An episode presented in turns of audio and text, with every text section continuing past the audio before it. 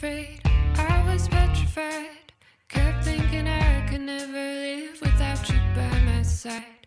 But then I spent so many nights just thinking how you did me wrong.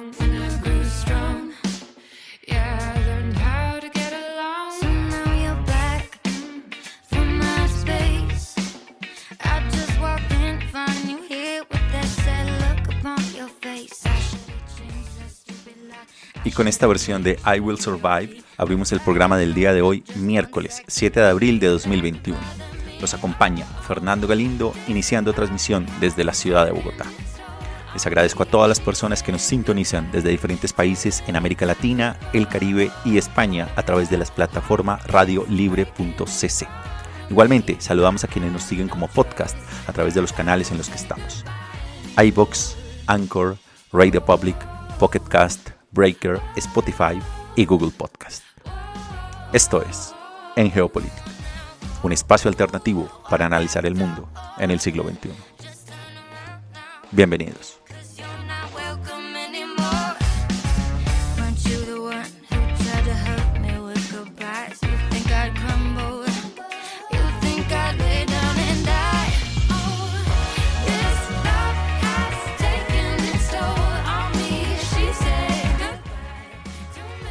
Y el programa del día de hoy, un programa de 30 minutos, nos va a llevar alrededor del planeta analizando los principales hitos de la política y la geopolítica internacional de las últimas semanas. Nuestra primera gran estación nos va a llevar a Groenlandia y analizar lo que está pasando en este lugar del planeta. Seguiremos con las noticias de las Naciones Unidas, un audio descargado de la página web en español. Continuaremos entonces con nuestra sección Lo que estamos viendo, que nos llevará a su vez a Tanzania y Sudán y seguiremos con el último episodio de la serie Una nueva Guerra Fría, dirigida y presentada por Javier Zárate Taborga desde la ciudad de La Paz, en Bolivia.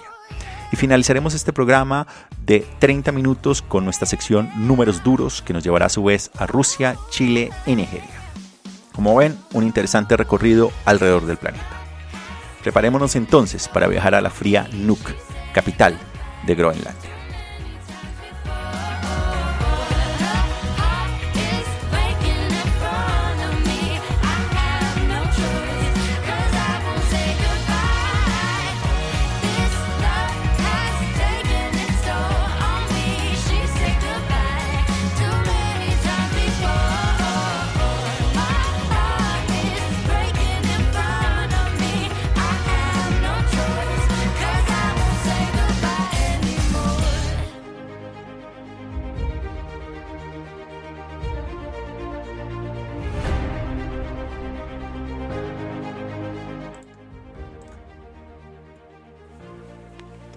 Groenlandia, en el ojo del huracán. No es nada frecuente que unas elecciones en una isla tan remota y fría de 56.000 habitantes tengan una repercusión tan grande en todo el mundo. Y aunque cueste creerlo, la tienen. A principios de este año, el gobierno se derrumbó por una propuesta de conceder a una empresa minera respaldada por China los derechos para desarrollar lo que sería una de las mayores minas de uranio y tierras raras del mundo. Los partidarios del proyecto, incluida la coalición gubernamental, veían una ganancia inesperada de ingresos y empleos. Pero la oposición veía un futuro de polvo de uranio y contaminación que arruinaría los paisajes árticos de Groenlandia. Fue entonces cuando las protestas estallaron y el gobierno de coalición se derrumbó, desencadenando nuevas elecciones en las que los opositores a la mina, el partido de izquierda Inuit Atakagiti, según las últimas encuestas, sería los que probablemente ganen más escaños en el Parlamento. De ser así, tomarían el poder en medio de una vorágine de desafíos económicos y políticos que sitúan al país insular en el punto de mira de las mayores rivalidades geopolíticas del mundo. Pero, ¿cuál es la historia de fondo? Para empezar, Groenlandia demanda mayor independencia. Desde hace más de 40 años goza de autonomía respecto a sus antiguos amos coloniales de Dinamarca, pero sigue siendo un territorio de ultramar del reino danés. La mayoría de los groenlandeses, incluido el propio partido Inuit Ataqagalit, quieren ser independientes algún día, pero para ello necesitan una economía autosuficiente. Y ahora mismo, Groenlandia depende del dinero de Dinamarca para casi el 50% de sus gastos. El resto proviene en gran parte de las exportaciones de pescado. Pero en los últimos años, otra gran fuente de recursos se ha abierto en el panorama, y esta es la minería. Groenlandia cuenta con algunas de las mayores reservas mundiales de tierras raras, es decir, metales que se utilizan en todo tipo de aparatos, desde teléfonos móviles hasta aviones de combate. Dada la pugna mundial por estos recursos y la creciente rivalidad entre Estados Unidos y China por su producción, desarrollarlos y venderlos en el mercado mundial podría ser el tiquete ganador de la lotería, especialmente para una población tan pequeña. Y en ese sentido, solo hay que dar una mirada histórica a Noruega, donde los descubrimientos de petróleo a finales de la década de 1960 contribuyeron a quintuplicar el PIB per cápita en solo 10 años. Pero la minería es por antonomasia una actividad con altos costos medioambientales. El calentamiento global ha alterado muchas de las prácticas tradicionales de caza y pesca de Groenlandia. El aumento de las temperaturas ha facilitado la extracción de recursos y la construcción de infraestructuras, ya que las zonas heladas son mucho más accesibles. Pero todo esto obliga a que los habitantes de allí respondan a una pregunta que es difícil. ¿Están dispuestos a arriesgarse a expoliar su entorno para ayudar a conseguir su independencia? Sin embargo, el asunto no se queda solo en eso, también hay un ángulo geopolítico aquí. ¿Recuerdan cuando el expresidente estadounidense Donald Trump ofreció comprar Groenlandia en el año 2019? Pues aunque lo parezca, esto no respondía a una de sus incontenibles ganas de ganar protagonismo, sino a una estrategia política y económica de mucho más calado. De hecho, hay una disputa global más amplia por la influencia en esta zona del planeta. Se trata, en parte, de obtener un acceso preferente a estos recursos minerales pero también se trata de la batalla más amplia por el control de las lucrativas nuevas rutas marítimas del Ártico que se están abriendo a medida que el casquete polar retrocede. Una ruta ártica desde Asia a Europa reduciría los tiempos de exportación a la mitad y se convertiría rápidamente en una de las arterias económicas más importantes del mundo. Y aquí es donde la rivalidad entre Estados Unidos y China hace presencia. El gobierno de Estados Unidos que tiene una base aérea en Groenlandia, pero no un consulado, ha observado la creciente presencia china en la isla con bastante recelo, a través de mencionado proyecto minero. Y a medida que la rivalidad entre Estados Unidos y China se profundiza, Groenlandia podría verse arrastrada a un conflicto cada vez más global. En resumen, ¿podrán los nuevos dirigentes de NUC jugar hábilmente en esa rivalidad para conseguir lo que quieren en términos de desarrollo económico e independencia? Pues estamos a punto de averiguarlo. Y de esta manera abrimos entonces el programa del día de hoy. Y desde Nuuk, Groenlandia, vamos a escuchar el audio de las noticias de las Naciones Unidas en español.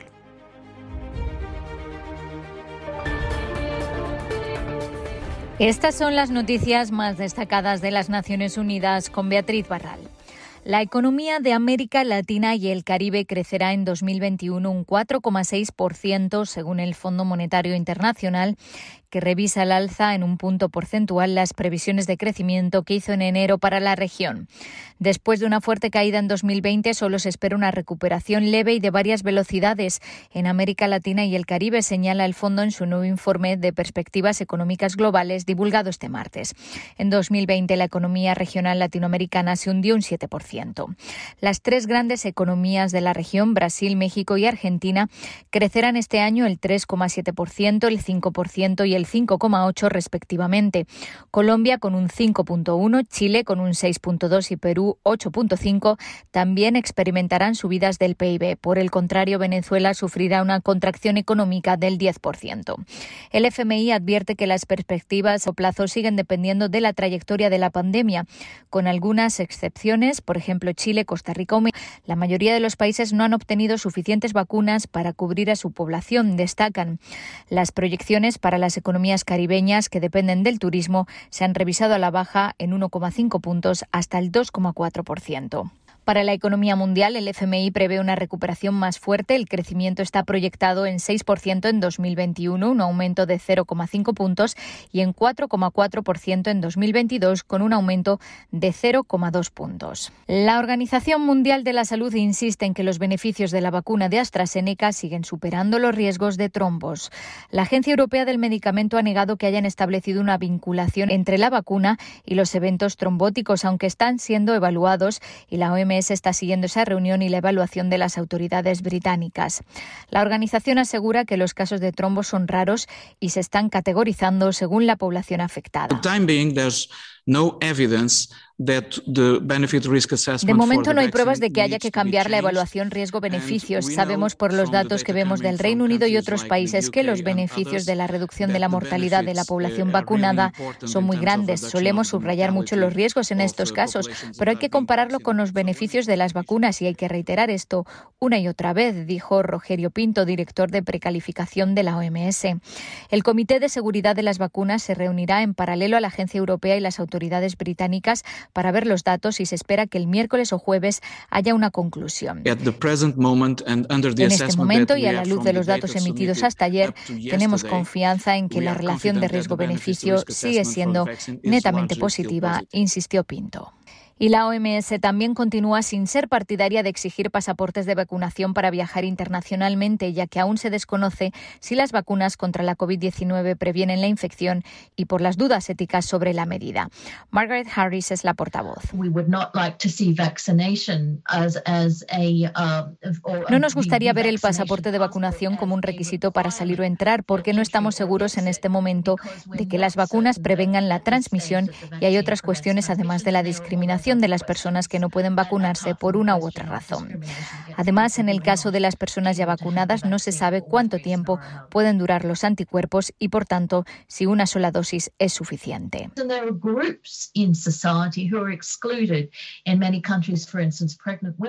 En todos los países hay grupos que están excluidos, como las embarazadas y los niños, y además está la falta de acceso a las vacunas en muchos países, añadía Harris.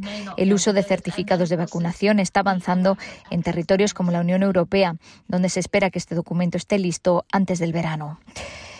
Y el secretario general asegura que es imposible exagerar la urgencia de frenar la violencia en Colombia, donde se siguen cometiendo atroces crímenes contra colombianos que trabajan para construir un futuro mejor. Insta una vez más a todas las entidades del Estado a que se movilicen decididamente para mejorar la prevención, la protección y la respuesta a estas amenazas, pide Antonio Guterres en su informe trimestral. Entre el 28 de diciembre de 2020 y el 26 de marzo de 2021 fueron asesinados 14 excombatientes de las FARC-EP, con lo que desde la firma del acuerdo final suman ya 262 asesinados. La oficina de la Alta Comisionada para los Derechos Humanos recibió información sobre 24 asesinatos de defensores de los derechos humanos y líderes sociales. Siete de ellos eran indígenas. Además, se documentaron 10 masacres y 12 están en proceso de verificación. La concentración de la violencia en algunas regiones es el resultado, dice el informe, de una presencia limitada del Estado, elevados niveles de pobreza y la proliferación de grupos armados ilegales y organizaciones criminales que se enfrentan por las economías ilícitas. Además, la seguridad en zonas en que se habían registrado mejoras en los últimos años, como la frontera entre Caquetá, Guavire y Meta y el departamento de Bolívar en Venezuela, también se han deteriorado. Guterres confía en que los cimientos del proceso de paz serán lo suficientemente sólidos para proteger lo alcanzado y hacer frente a los desafíos. Hasta aquí las noticias más destacadas de las Naciones Unidas.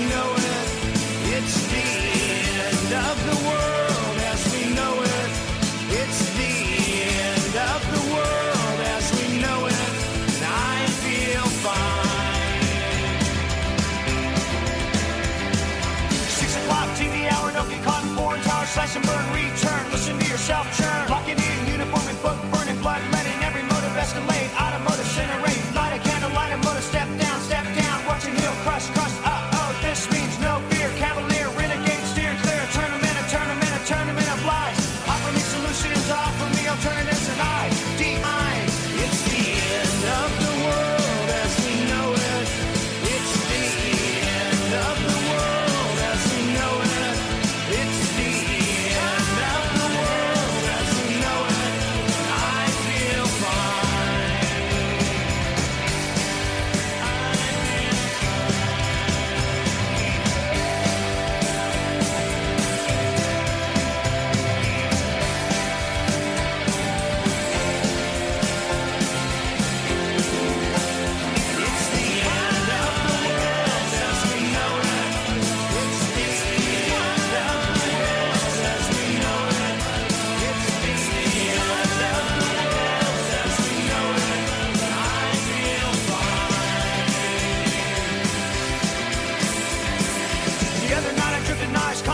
drifted by mountain, sit in a line. Leonard Bernstein, Leonard Brezhnev, Lenny Bruce and Lester Banks, birthday party, cheesecake, jelly bean, boom, symbiotic, patriotic, slam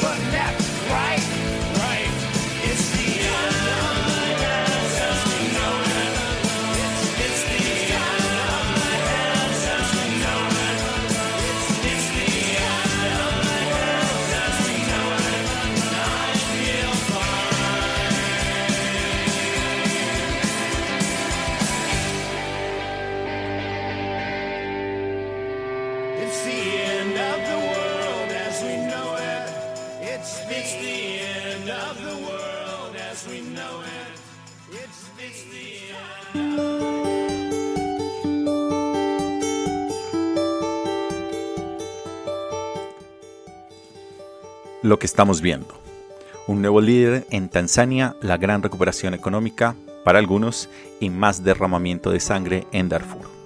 La nueva presidenta de Tanzania, Samia Suluhu Hassan, jura su cargo tras la muerte de su predecesor John Pombe Magufuli en la Casa de Estado de Dar es Salaam, Tanzania. Tanzania da un giro de 180 grados en cuanto al COVID y a la libertad de prensa. La nueva presidenta de Tanzania, Samia Suluhu Hassan, anunció el martes que nombrará un comité para determinar si el país debe empezar a responder a la pandemia, aunque no llegó a implementar ningún cambio radical de momento. Sin embargo, puede ser muy tarde, ya que ha pasado más de un año desde que se declarara la pandemia. La noticia cobra relevancia ya que su difunto predecesor, John Magufuli, a cuyo cargo estuvo durante seis años, era un negacionista del COVID que rehuyó a las mascarillas, a las vacunas y negó a aplicar las restricciones relacionadas con la pandemia, llegando al punto de declarar a Tanzania libre del virus gracias a las oraciones de sus ciudadanos. La ironía es que Magufuli murió el mes pasado, oficialmente por complicaciones cardíacas, pero se sospecha ampliamente que contrajo el COVID-19.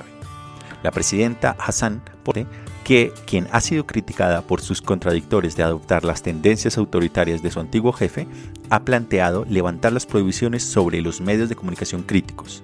Otro cambio importante para una nación en la que los periodistas son señalados por las publicaciones que son críticas con la administración. De allí nos vamos al análisis de la economía mundial que se recupera, pero de manera muy desigual.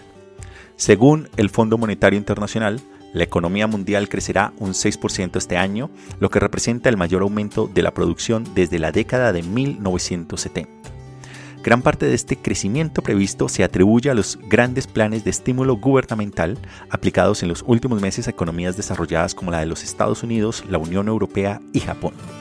En los Estados Unidos, la mayor economía del mundo, muchos economistas estiman que el paquete de ayuda de 2 billones de dólares recientemente aprobado estimulará la expansión económica en un enorme 6,4% en 2021. Estados Unidos se uniría a China como las dos únicas economías que lograrían un crecimiento del Producto Interno Bruto superior a los niveles anteriores a la pandemia. Pero la recuperación económica será muy desigual. En algunas economías de mercado emergentes, en las que los gobiernos no tienen los medios para inyectar grandes cantidades de dinero en la economía, así como la falta de viajes ha diezmado las comunidades dependientes del turismo. La recuperación económica tras la crisis podría tardar muchísimo más, según el Fondo Monetario Internacional.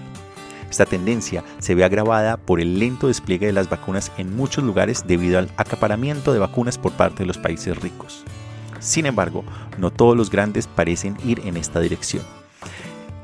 Países importantes donde el virus sigue propagándose, como Brasil, la economía sigue tambaleándose y los índices no parecen augurar buenos, grandes crecimientos, al menos este año.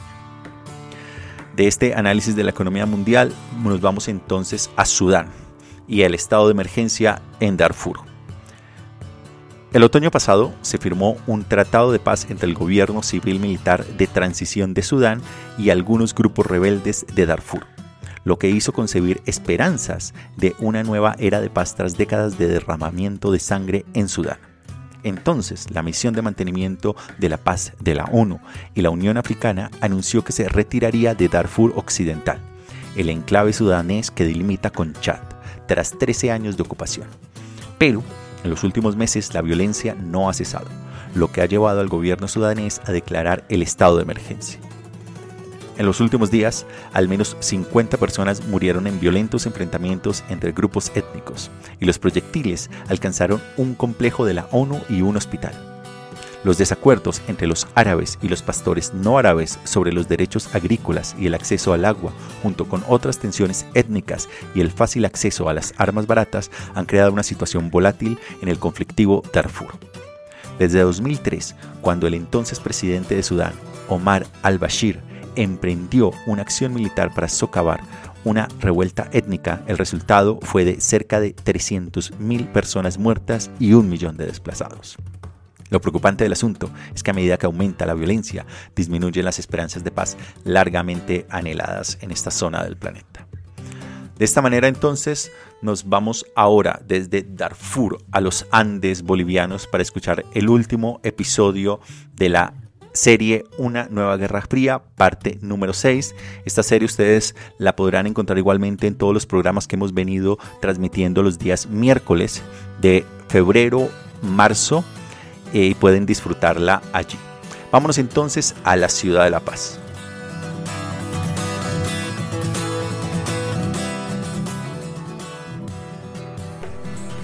Una nueva guerra fría. Sexta y última parte. Son tiempos distintos para todo. Cuando George Orwell escribió el año 1949 una de sus obras más importantes, la República Popular de China iba a ser fundada apenas unos meses después. 1984 describirá un espacio en el que el Estado controla los más íntimos deseos, dictando el qué sentir, el cómo hacerlo y por lo tanto controlando la vida plenamente. Cuando la leí más que miedo sentí indignación por la posibilidad, pero a la vez una certeza, de que era exagerada. La actual situación global mostró que la hipótesis novelesca de Orwell está convertida en muy cercana a la realidad y se ha convertido en un nuevo espacio de confrontación geopolítica. China y otros países asiáticos demostraron haber desarrollado sistemas de reconocimiento facial y control informático para hacer frente a los brotes de la pandemia con miras a tratar de evitar su propagación más veloz. Y varias veces en distintos lugares del mundo se han planteado que puede ser un recurso necesario en un futuro cercano para tratar de evitar en lo venidero situaciones similares. La República Popular de China demostró ser un espacio muy eficaz, al menos según la información que proveen, en el uso de tales herramientas tecnológicas y en la articulación real del aparato estatal que efectiviza ese control tecnológico. Su comportamiento no es nuevo. La China pasó de los años de su organización, sucedidos por la cerrazón de los años más duros de Mao y su revolución cultural, a la apertura lenta al resto del mundo con la práctica frase de Zedong, por la que no importa el color del gato, sino que case ratones, que se profundizó con sus sucesores en el poder, que paulatina pero muy rápidamente abrieron la economía hasta hacer coexistir en la práctica sistemas económicos, el capitalista, con un férreo aparato estatal controlado por el Partido Comunista que entiende como fundamental la necesidad de controlar al mínimo el comportamiento social, ya que no puede cuestionarse la estructura de poder. Ello ha colocado a China como un país al que regularmente se le reclama la situación de los derechos humanos y otras violaciones graves a su espectro social, pero que cada vez pesan menos en el discurso internacional al haberse convertido en una potencia económica gigantesca. Estados Unidos, país de la libertad, esencialmente la individual, o al menos como eslogan, está frente a una eventual pregunta en el futuro sobre si para evitar el volver a ser el primer país con mayor número de enfermos y muertos a nivel global, deberá implantar sistemas de rastreo y control tecnológico. Mientras esa pregunta se hace pública y se comienza a especular sobre la respuesta, es evidente que los dos grandes colosos se enfrentan por los medios que pueden hacer realidad aquella situación. Y Estados Unidos teme que la presencia china en la tecnología convierta eventuales herramientas en instrumentos de control que abran la información no solo a su aparato estatal propio, sino al de otros sujetos de poder, concretamente el asiático. Y la confrontación tecnológica es el principal escenario actual de conflicto, aunque, como se ha visto en esta serie informativa de seis capítulos, no la única.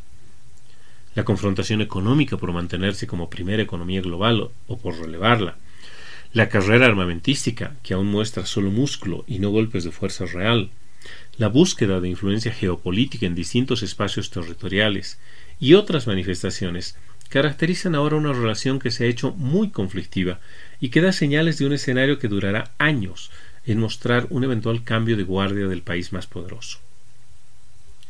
Forrest Gump, la genial película de Robert Zemeckis, protagonizada por Tom Hanks, muestra, en su particular estilo de recorrer la historia estadounidense de la segunda mitad del siglo XX, el cómo estos dos grandes países encontraron en dos raquetas y tita de ping pong la llave para acercarse hasta ahora, que muestra en casi medio siglo el momento de mayor lejanía de dos actuales colosos, que tienen solo entre sí casi el destino de un mundo completo.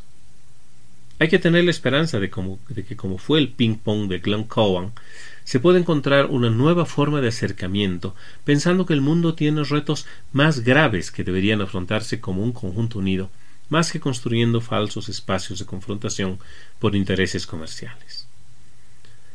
El poder que asalta las almas de quienes se encargan de controlar circunstancialmente los destinos de pueblos y gobiernos deberían tal vez dejar de leer 1984 porque seguramente se antojan y relamen del control y tratar de aprender a jugar ping pong. Esta serie se realizó con información de El País y otras varias fuentes digitales.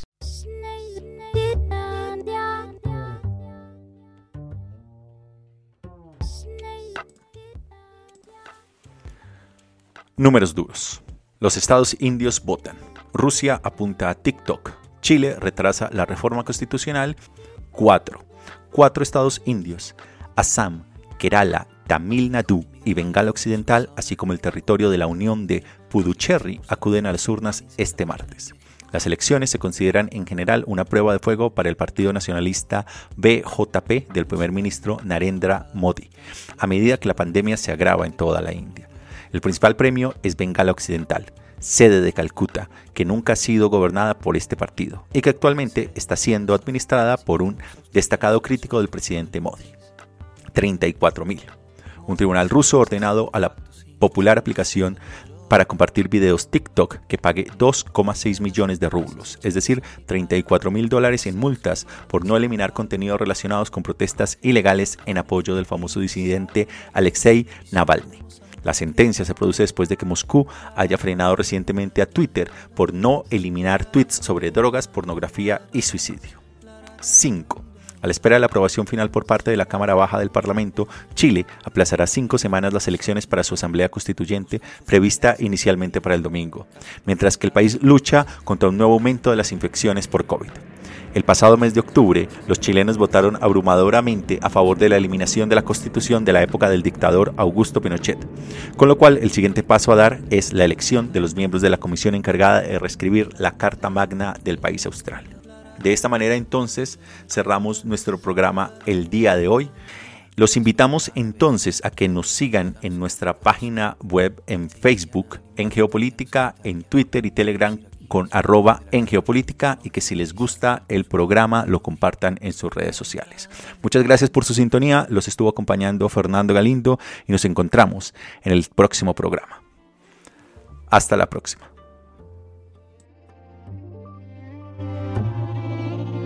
para entrar en Disneylandia para entrar en para and